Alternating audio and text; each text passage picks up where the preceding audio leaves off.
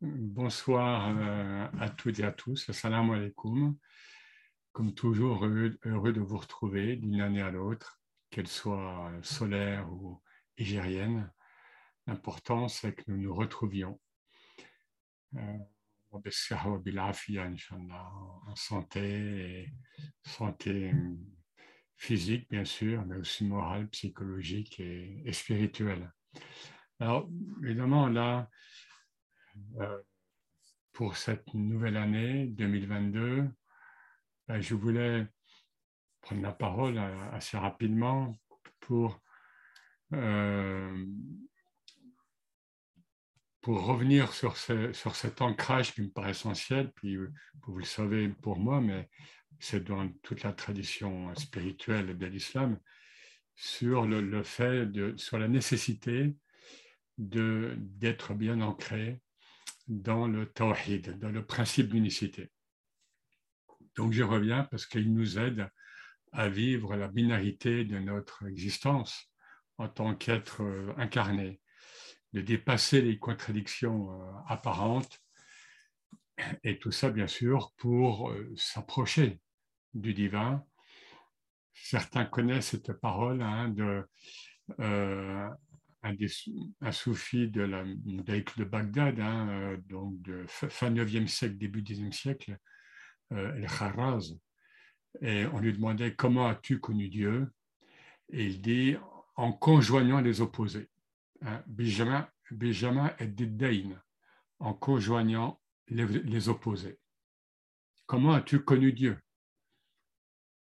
Voilà. Donc, alors, des choses évidentes, pas de lumière sans ténèbres, pas de printemps sans l'hiver, évidemment, pas d'avancée spirituelle sans épreuve. Et là, euh, j'ai travaillé un peu ce thème, ce, thème ces derniers temps. Euh, dans le Coran, vous savez qu'il est toujours extrêmement présent. Dans le hadith, euh, extrêmement présent également. Et dans la tradition spirituelle de l'islam, euh, également. Ce qui, entre nous soit dit, ou entre parenthèses, dire, ce qui euh, laisse planer des doutes sur l'efficacité essentielle de ce qu'on appelle le développement personnel, qui en fait cherche à, éviter euh, la part de l'épreuve. Donc, les vertus de l'épreuve, tous les grands maîtres en parlent, et bien sûr, en partant du Coran, regardez euh, dans le Coran toutes les incidences de la racine balaya, le balois, les akoum, etc. Ça revient très souvent. Et, bien sûr, bien sûr, ce n'est jamais une fin, l'épreuve n'est pas une fin en soi, ou, ou encore pire, la douleur ou la souffrance ne sont jamais une fin en soi en islam. C'est l'ibara, c'est le merza, c'est la, la leçon que nous pouvons en tirer. Donc, c'est la conscience, la compréhension, une femme, on y reviendra, que nous pouvons euh, en tirer et qui nous intéresse ici. Alors, du coup, dualité, binarité, parce que ce n'est qu'en Dieu, c'est-à-dire ce n'est que dans, le principe d'unicité, que, que l'on peut goûter, par exemple, la pure lumière sans ombre. Hein?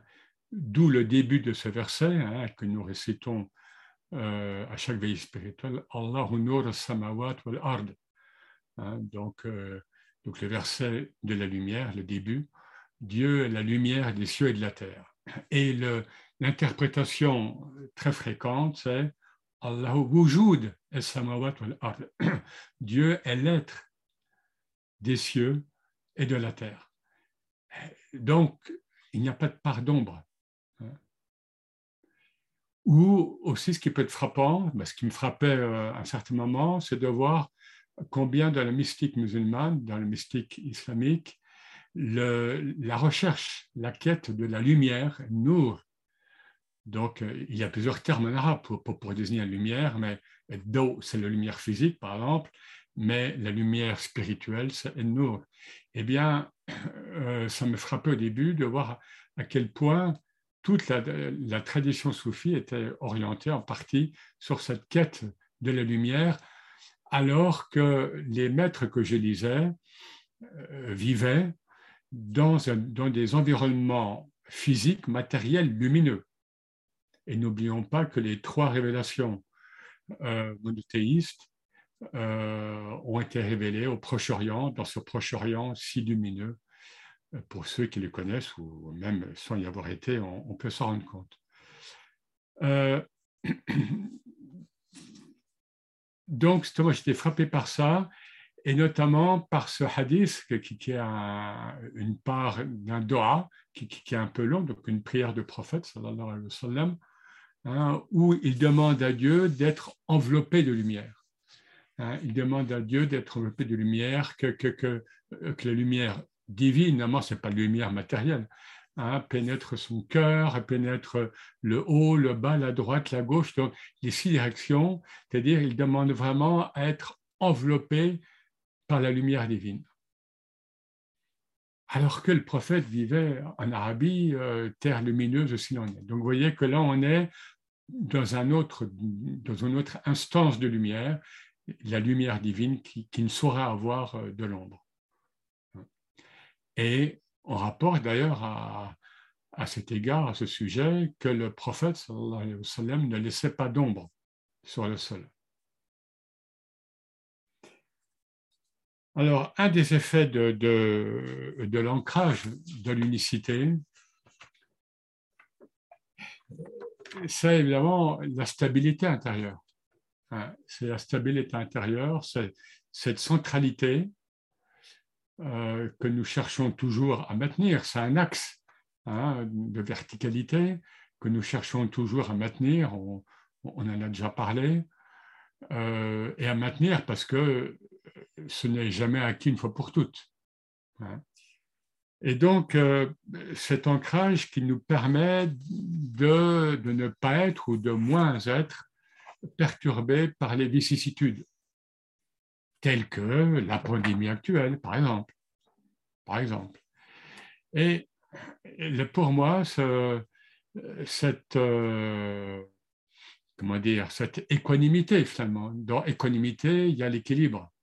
Hein, sauf que c'est une vertu intérieure dans, cette équanimité, il y a précisément cette, euh, quelque chose, cette, euh, un secret que nous délivre le prophète dans un hadith assez connu, euh, bon, que je, je l'ai en, arabe dans le texte de Suyuti, je, me, je lis, je l'ai dit déjà, et jamais se rire. Donc, ce Suyuti qui, était qui a vu plus de 70 fois le prophète à l'état de veille.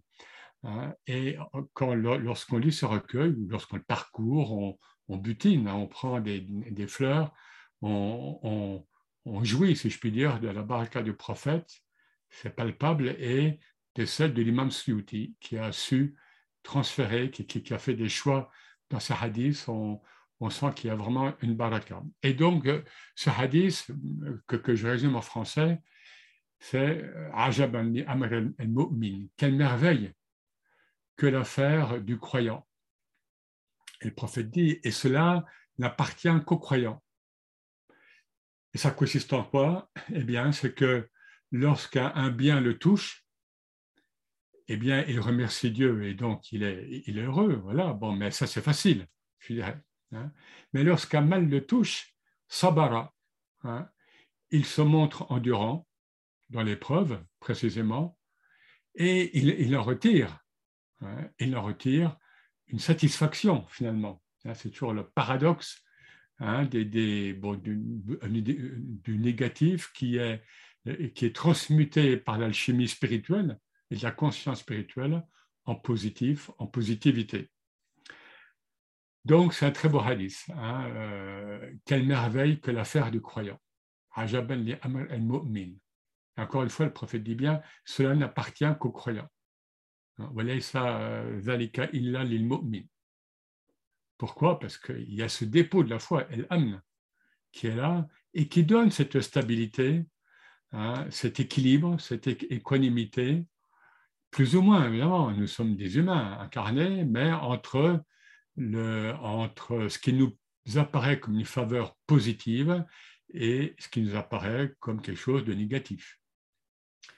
Et il y a cette euh, sagesse très courte, une des sagesses, euh, des hikam, des sagesses de Ibn Allah, lorsqu'il nous dit Wurud al-afat a'yad lil moridin. Donc la survenue des tribulations, des vicissitudes, c'est autant de, sont autant de fêtes, l'Aïd, Ariad, hein, pour le Mouride, pour celui qui chemine. Vous voyez, parce que là, on est dans le registre spirituel, donc Ibn Allah prolonge ce que dit le prophète dans le hadith, mais il, entre là dans le champ du tasawwuf. Voilà, donc la survenue des épreuves, des vicissitudes, sont autant de fêtes, de festivités pour le croyant, pour, le, pour le cheminant sur la voie.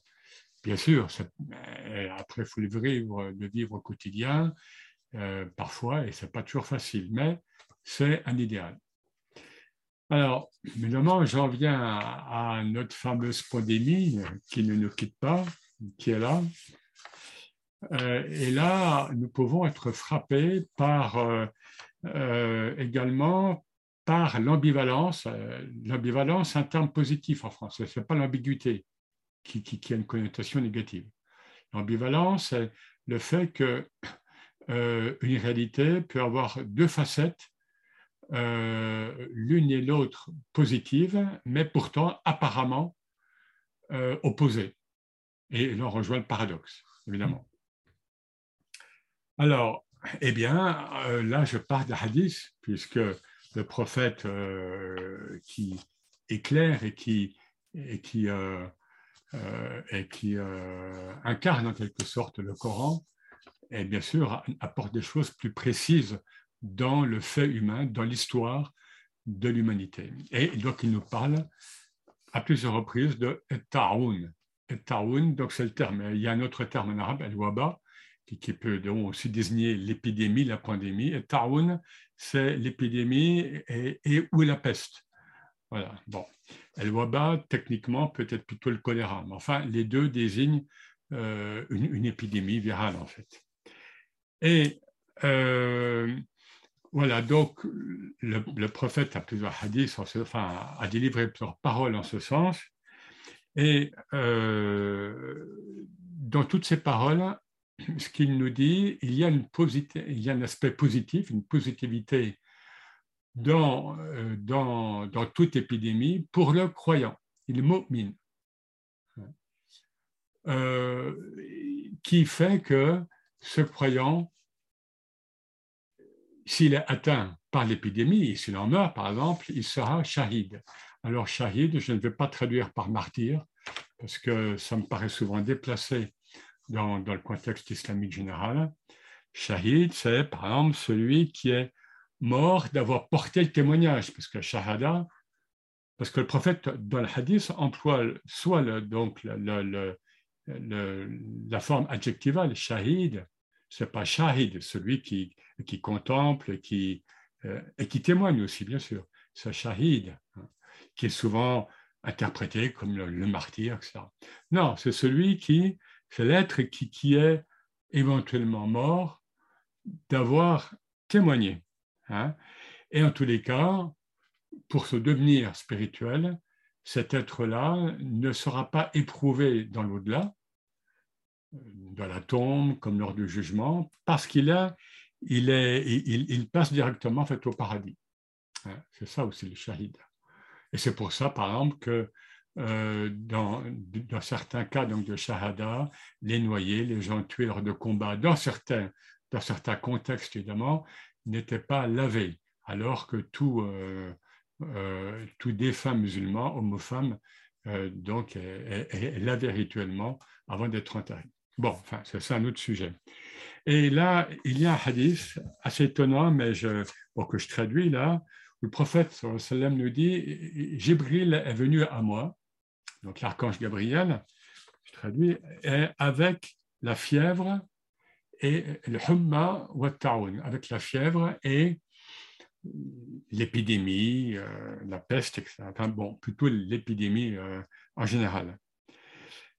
Euh, j'ai retenu la, la, fièvre à Médine et de fait, surtout au début, euh, lorsque les muhajirines, lorsque les gens de la Mecque sont, arrivés avec le prophète, lorsque les compagnons de la Mecque sont arrivés avec le prophète, certains étaient malades de fièvre à Médine, notamment Sedna Abu Bakr. Hein. Et j'ai envoyé euh, l'épidémie il a Cham en Syrie. Alors, je ne fais pas de commentaire là-dessus. Bon, et puis, فالطاعون شهادة لأمتي ورحمة لهم ورجس على الكافرين. C'est ça qui, qui, qui m'intéresse ici. Hein. Et l'épidémie est donc une shahada, on peut traduire par une preuve de foi, attestation de foi, ورحمة لهم, et une miséricorde pour ceux qui ont été touchés euh, par l'épidémie, qu'ils s'en soient remis ou bien qu'ils en soient morts. Et c'est une souillure, une infamie, hein, si c'est plus euh, euh, abstrait, pour les kafirin, c'est-à-dire ceux qui mécroient, ceux qui, ceux qui ont en kafara, bon, c'est tout un thème en soi, ceux qui enfouissent la vérité, ceux qui ont enfoui la vérité divine, la vérité en général, c'est ça le sens de kafara. Voilà, donc, pour, encore une fois, pour le croyant, donc pour quelqu'un qui a euh, ce dépôt de la foi et qui a une conscience de cette foi, parce que Shahada, il y a aussi, bien sûr, la conscience de quelque chose, eh bien, c'est euh, une rahma, c'est une miséricorde. Et puis, et puis, et puis euh, d'ailleurs, ça se dit ici ou là, lorsqu'on écoute les uns les autres, les scientifiques qui parlent des virus, hein, le virus ou les virus sont, aussi autant de manifestations du vivant, ce qu'on appelle le vivant maintenant. On le dit en milieu spirituel, mais ça se dit de plus en plus. Le respect du vivant, donc, de la vie, mais on en de plus, en plus le, vivant. Sans parler, bien sûr, en contexte spirituel et islamique, du nom divin avec un V majuscule, El Hay. Et donc, euh, les virus font partie du vivant et on, nous dit que ces virus, ils ont une intelligence, ils ont une tactique. Ils savent ce qu'ils peuvent faire ou, ne pas faire. Donc, ils ont une conscience.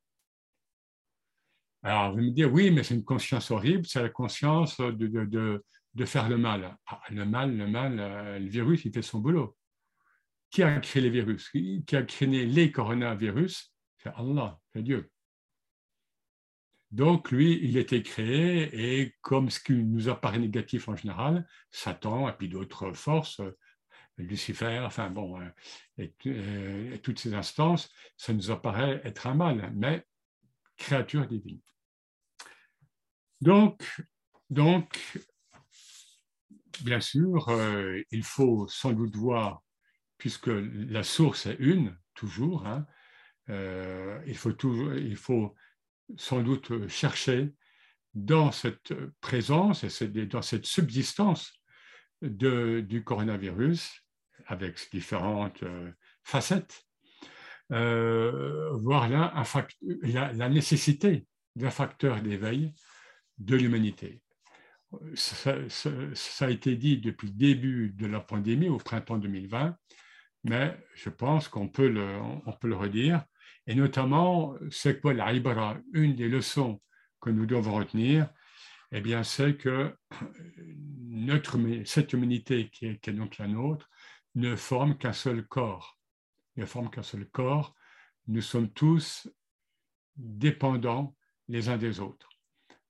Et on le voit, regardez le, le dernier Omicron qui, qui vient d'Afrique australe c'est loin l'Afrique australe, hein, euh, a priori, mais on a eu déjà la leçon l'an passé, donc oulala, ça venait de Chine, mais finalement, euh, on, rigolait presque tant qu'ils étaient confinés en Chine avec des, mesures très dures, et puis ça arrivait chez nous. Et puis là, euh, il y a quelques temps, Afrique australe, c'est loin, et puis maintenant, voilà, c'est le variant, s'il si, si, y a des variants dominants chez nous. Donc, l'interdépendance. Donc, la solidarité, qui dit conscience de l'interdépendance, dit nécessité de la solidarité. Et vous, savez bien que c'est euh, euh, loin encore d'être le cas au niveau euh, des nations, des États, au niveau des groupes humains, au niveau des partis politiques, au niveau, au niveau, etc.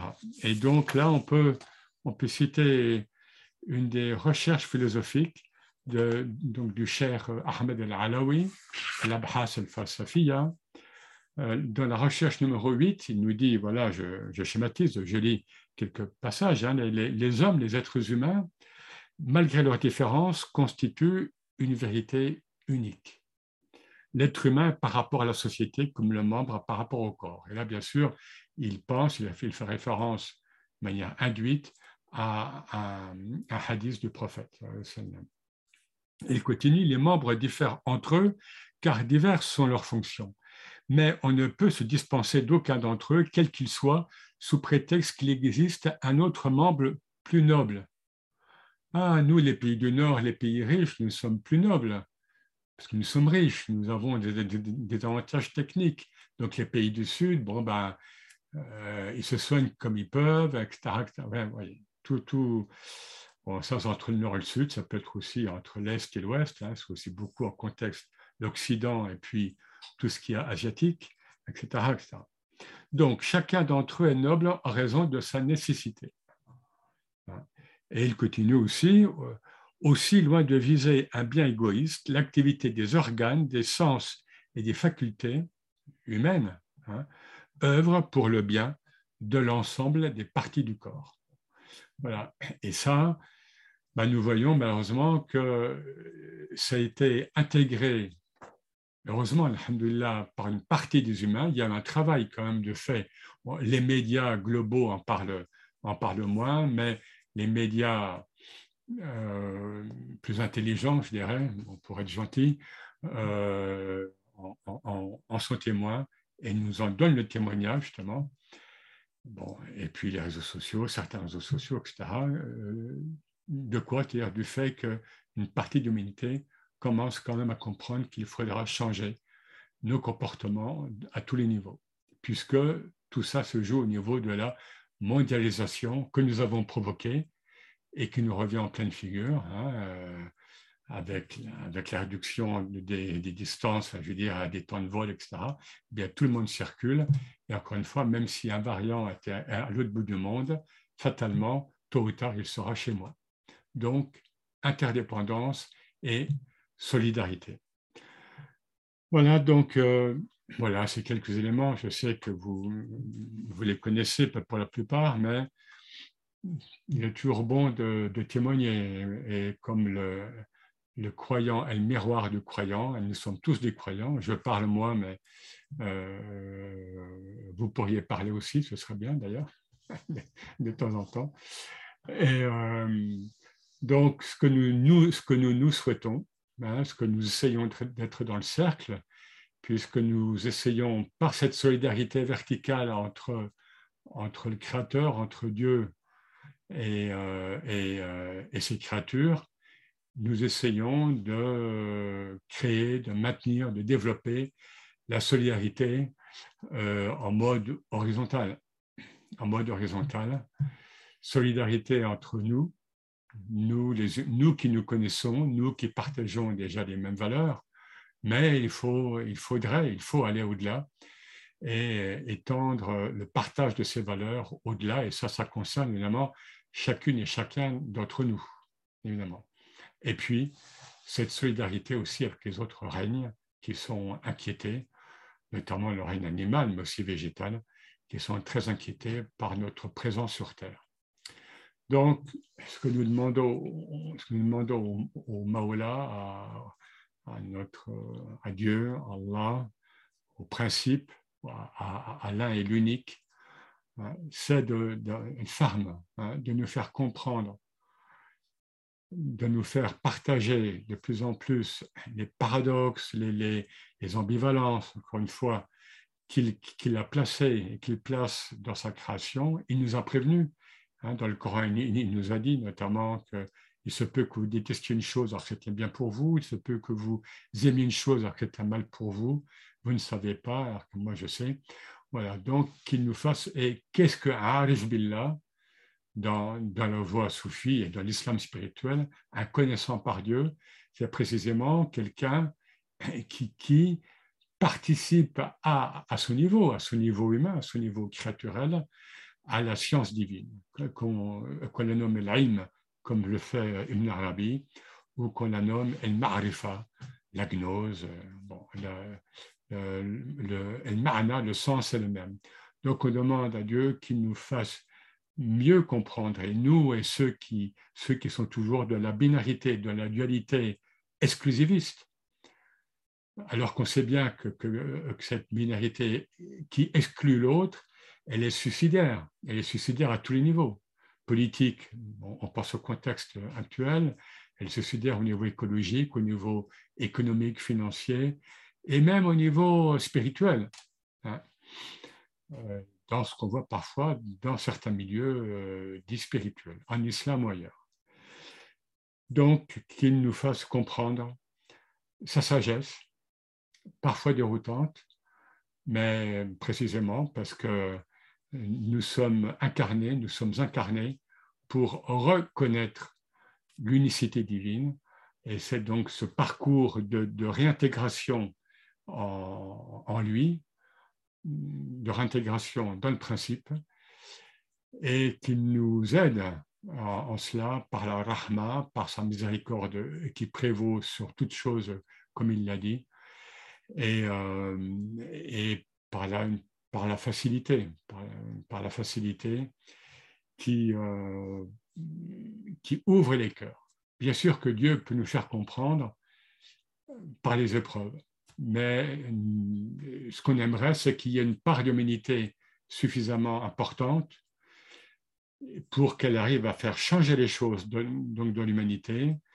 en, sorte qu'il n'ait pas besoin, entre guillemets, en sorte qu'il n'envoie pas des épreuves euh, plus globales, plus majeures, plus euh, destructives, hein, afin que les humains endormis, comme les disent souvent les, les maîtres soufis, euh, se réveillent. Non pas que nous prétendions être réveillés, mais, alhamdulillah wa nous avons une conscience, un dépôt qui, a été mis en nous et que nous devons faire fructifier, comme on l'a dit. Donc, encore une fois, à tous et à toutes, bonne année euh, au cercle, donc à, tous et à toutes, euh, à vous, mais à nous. Hein très bonne année dans la, dans la compréhension des paradoxes divins et qui est la seule voie, à vrai dire, euh, pour ne pas être dérouté. Euh, et donc pour préserver cette équanimité, cet équilibre spirituel, psychique et physique. Alhamdulillah. Bonne soirée.